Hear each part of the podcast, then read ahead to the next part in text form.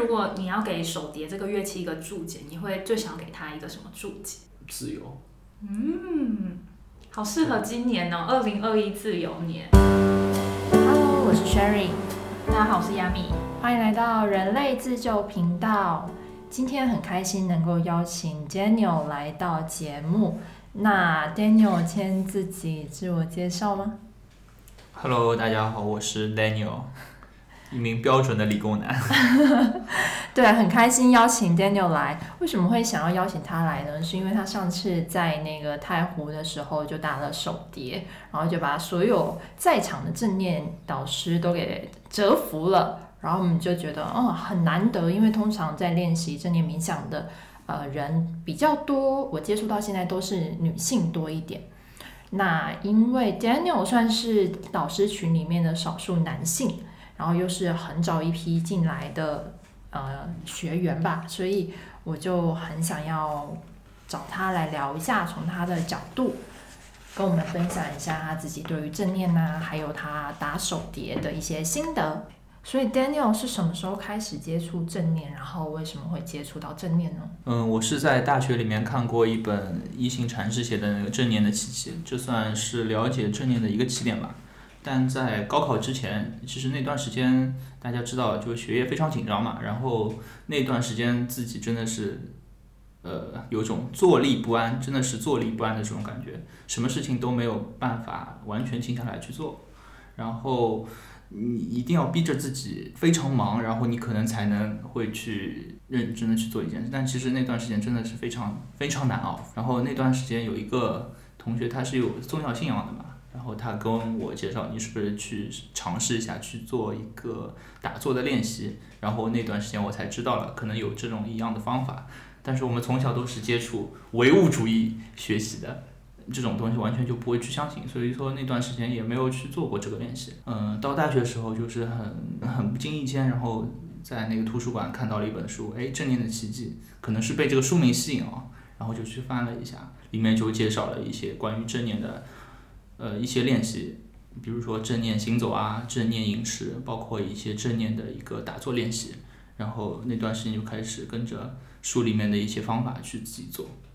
但是我这边有一个小小提示，不要随意跟着书里面呃的去做，还是需要一开始有一个专业老师的去一个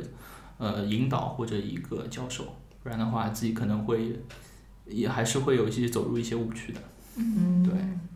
那你自己感觉自己接触正念之后的的有什么具体的差异吗？比如说你的生活上，或你工作上，或者你的情感关系上面。如果说最大的吧，可能就是真的是感觉对生活有了热爱。嗯，其他的一些方面就是情绪可能会更好一点，然后性格上我也其实我是觉得变得更好。以前就感觉自己对自己的评价就是可能比较麻木，真的是比较麻木，对生活周围的一些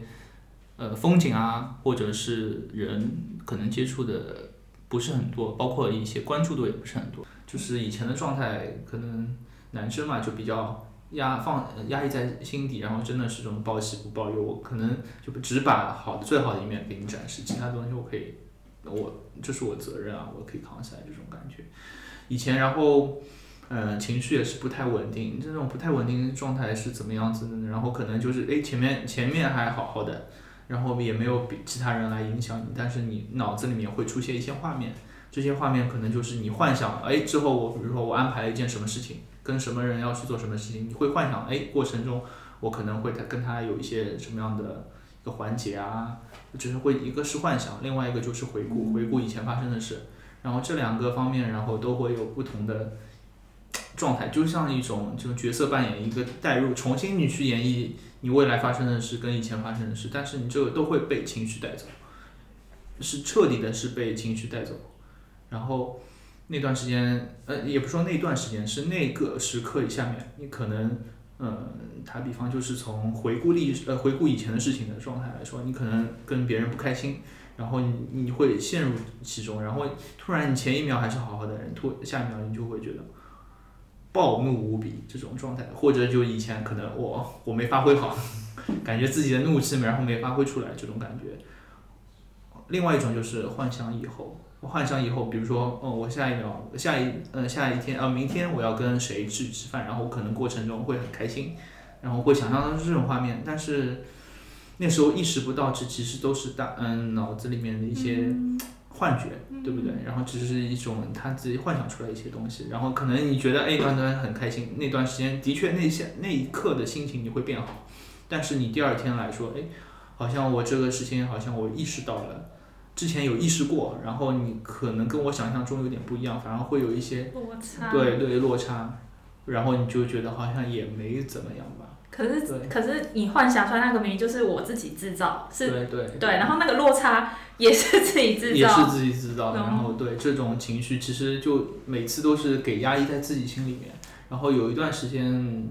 真的觉得就心里面就觉觉得什么都抒发不出来。然后你可能就是看周围事物的眼神都会不一样，对，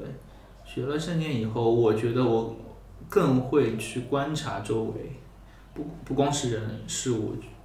都会去看。因为有一次最神奇的时候，我觉得走在路上，我会去看走过呃身边人的眼神，然后大家可以去观察一下，然后大家周围路人的眼神是不是大多数人都眼神都是那种无神的感觉。可以去看一下，嗯，对，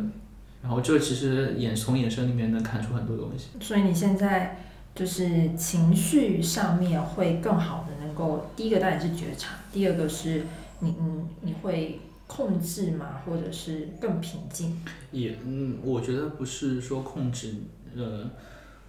该生气时候还会生气，对。不是控制，然后你真的是会，你知道你这时候在发脾气，然后你后面就会有所有所收敛了，然后不是像以前就可能就一股脑全部泄出来，对，就是这样子，然后也不是说更平静，我觉得现在的整个性格跟脾气就是以前可能就是一个完全就闷声不响的，然后自己所有的情绪压抑都放在自己心里面，那现在可以，我可以有。那我有个问题，就是因为你刚刚讲讲说情绪可能会变得比较平稳，或会变好。那比方说，如果在工作上面遇到那一种，不一定是你自己散发出来很暴躁，是比方说同事或老板突然就情绪突然到你这边，那要怎么样透过正念这个方式，让自己可以不要就是陷在里面？或是说有什么方法可以更快的度过？我觉得我先要拿自己做一个例子，因为以前可能更好、更多的状态就是说可能压抑自己，然后可能受到的一些压力啊，都是把自己内心的东西都积压在自己身上，然后不会去说出来，或者不会去表达。呃，可能就是以前的状态。现在的可能就是会，也不是说就是很激烈的表达，但是我会说出自己的感受。你，我觉得你这个做的不对，那我就勇敢的说出来，对不对？然后可能比如说受到了一些领导的批评以后，的确那段时间一开始肯定是会有难受，但是你知道，一旦意识自己到难受，然后就会就会很快的就会好一点。所以 key point 是要意识到自己难受。对对对，从从自己感觉来说，如果你真的难的自己要去，你真的经历过一段时间你自己很低沉的那段时间，然后你有意识知道了，然后你回去回头去看你这件事情，哎，状态很差，然后你才会觉得可能在。某些方面你才会有提高。我觉得你刚刚讲到一个 key word，就是有没有意识到？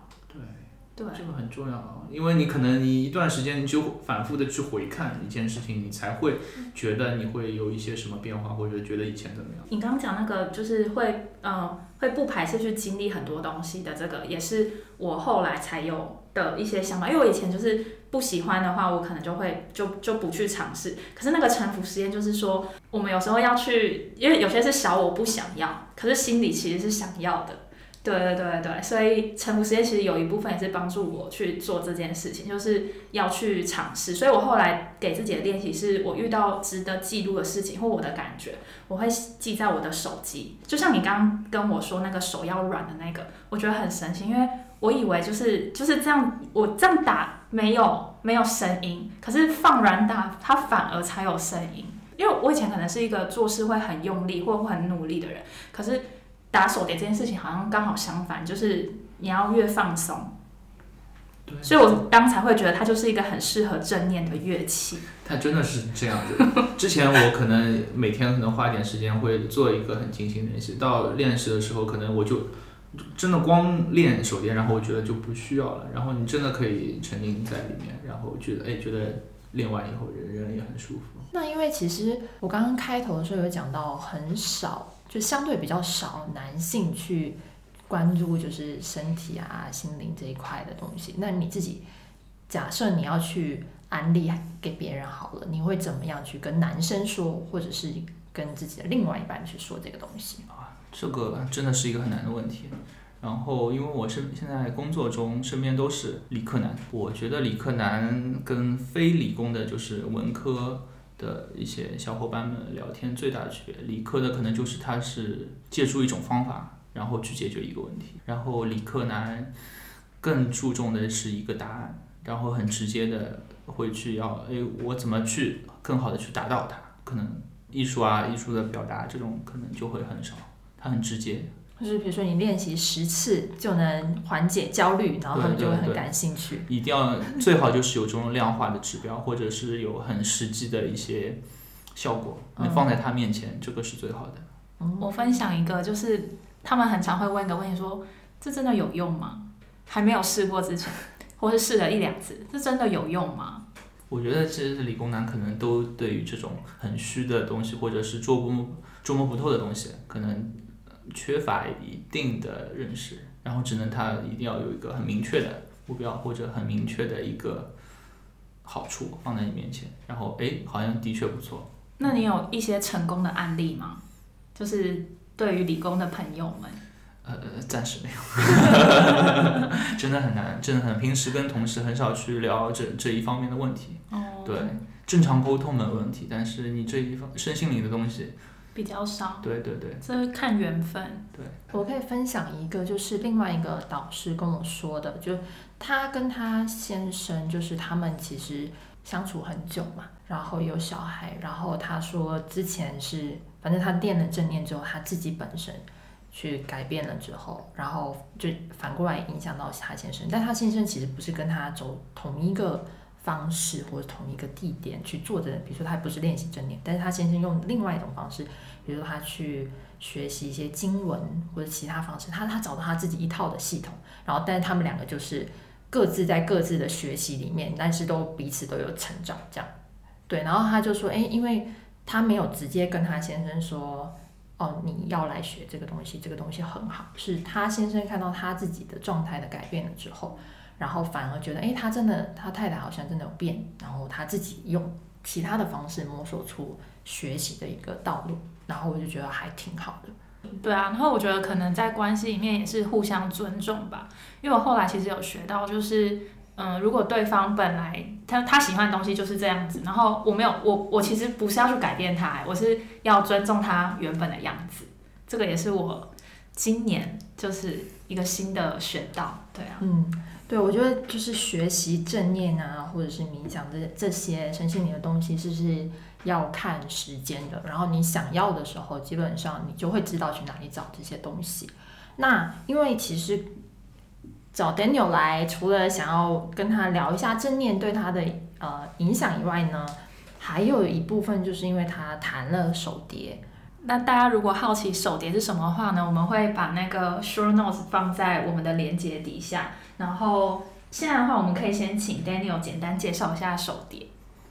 手碟它其实是一个很呃很新潮的一个乐器，它是两千年刚有两个瑞士人刚发明的，外形就像一个飞碟一样，一个圆的，上面有很多相孔，大家可以称呼它为锅，真的很背出去像一个锅一样。演奏的方式其实分为三种嘛，一个就是它的一个主旋律，另外一种就是。打击的一个节奏，还有一种就是和弦，就是和其他乐器配起来的一个和弦，三种都可以有。然后其他乐器一般都是只有两种，要么就是旋律和和弦，要么就是那个节奏。一般三种在一起的呃乐器比较少。嗯，对。因为刚刚 Daniel 你有提到手碟长得很像那个飞碟嘛，然后因为我们刚刚录前，我有问 Daniel 说，你相信这个世界上有外星人吗？然后 Daniel，你你的答案是？我确信肯定是有外星人。那你有发发现，就是你自己的那个手碟，它的就是你刚刚讲它有九个孔，那它就是阿拉伯数字零到九。那你觉得这个跟就是它很像飞碟这件事情有什么关联性吗？啊，这个可能你这个好难哦。对啊，我觉得这个要亚米来跟我们分享一下。你有觉得吗？就是很神奇的地方，就是哎，为什么刚好是九个呢？就是它的音色为什么刚好是九个？完全没有想过这些问题。我觉得这个应该不会有人可以回答的出来。这个 OK，太难了。OK，那以后我们再造一个八八个音的或者六个音的，我们自己去玩。哎，可是最一刚开始他造的就是九个的，对不对？对，它其实一开始最早的那个手碟跟我们现在的样子其实是会有一些不一样。那个手碟其实那个两个人发明的艺术家，他们那那那种手碟他们已经不造了，然后他们已经也申请了专利，也是。大家也都没法去再去造了，这个其实是后面已经改进过的另外一种形式的样子。OK。对，最早那个叫 hand pan，然后这个反正就是形式都会有一些改变，但是发出来的音的效果都差不多。那你可以跟大家分享是从什么时候开始玩的吗？也是今年啦，其实我没学了多久，也是正在学。我是今年四月份的时候看到了一个公众号里面推文，说哎。有一段视频，里面就是一个外国的艺术家坐在那个大自然面前，然后各种风景，雪山、沙漠、海边，然后他们拿着这个手碟在弹，这是一个画面上，我就觉得呃这个很吸引我，状态很好，很自由的感觉，然后它的那种音色哦太棒了，这种空灵的感觉，然后还有这种带着嗡的这种梵音的感觉，你会感觉你听到这个声音，你会跟它有共鸣，嗯，然后我觉得这是。一个最直观的感受，我之前完全没有学过音乐，我我可以说是没有，基本上没有一点艺术细胞嘛。然后，但是我就觉得被这个吸引了，然后就下了很大的决心去学。哦，对，所以那时候是你在正念练习完之后呢，刚好看到嘛，它是一个 sign 还是？反正就是一个很巧，就打开一个公众号，哎，正好看到就在家附近周围有这样一个体验的时候，那我就去了。上体验课的时候，老师其实最吸引我，他其实就就说两个字，呃，这个是一个疗愈。我们也来分享一下，我第一次听到手碟是在。一个瑜伽的活动上面，它的最后一 part 是一个声音音乐会，然后它也是有手碟，还有各式各样的乐器去，就是模拟就是在大自然的各种声音，海浪啊、鸟啊、老鹰啊，然后还有手碟。然后那时候我不知道这个乐器就叫做手碟，就是会觉得说，哎，这个很像水的声音很好听。直到 Sherry 说要找你来录这个手碟，然后我才知道说，哦，原来这个乐器它叫做手碟。因为手碟知道的人还算比较少，它也是这一两年才开始火起来的。对，现在主要是被电视剧啊这种。对，被带出来，但是可能我是觉得手碟是一个很自由的一个乐器。现在我跟我们老师有聊过，现在学手碟的可能就是一种跟风，然后上面只是想，哎，我这个很潮流，然后我跟一下，然后是不是我可以学一两首曲子？嗯，然后其实我是觉得跟这个手碟最早发明出来那种感觉，其实相微相对有些背离啊，因为它这个本来就是一个圆，你手你可以看它是一个。圆形的，你手怎么打都可以，然后音没有一个说固定的形式，你要去怎么打，它就是一个自由发挥。嗯，对，更多的是这样一种追求的这种感觉，而不是我就跟着老师，可能就说哪几个音我今天应该打，然后这种状态。对。那你在演奏的时候会去想一些什么吗？或者是会把自己想想象说，哎，你是在一个什么地方，还是就什么都不想，然后让手自己去动？基本上就什么都不想，然后就上次在太湖那一次，其实真的是完全没有想过我那时候应该打哪个音。比如说我打了一个哆，我后面一个音我应该打什么，完全没有想过。你让你自己处在一个很放空的一种状态，然后就跟着自己的感觉去走就对了。而且太湖那一次真的打得很好，然后他打完了之后，当时就是在场所有的导师的反馈都是。哦，Daniel 手碟真的弹得太好了。那当时，当时你学了多久啊？当时可能就你说我拿到手碟，可能就五个月都不到。然后真正可能就上的课也就十次左右。对，然后包括前面两次完全自己打不出声音。，Daniel 可以跟我们分享，就是刚刚弹手指接触到手碟的时候，如果你用力的话，反而是弹不出声音的那个部分。嗯，其实说到底还是要放松，整个身体要柔软，这是一个最关键的一个点。然后你想象手上，呃，刚刚洗好手，手上都是水，你要把它甩掉，然后这种很柔软的、很舒适的感觉，就是这样子。如果你想象你手很僵硬的话，其实你整个人的身体感觉都不会不一样。然后很自由的去通过手指啊去拍击圈圈的音级上。那今天就谢谢 Daniel 带来了这么符合正念的乐器手碟。那我们最后是不是请 Daniel 帮我们送给听众一段即兴的手碟？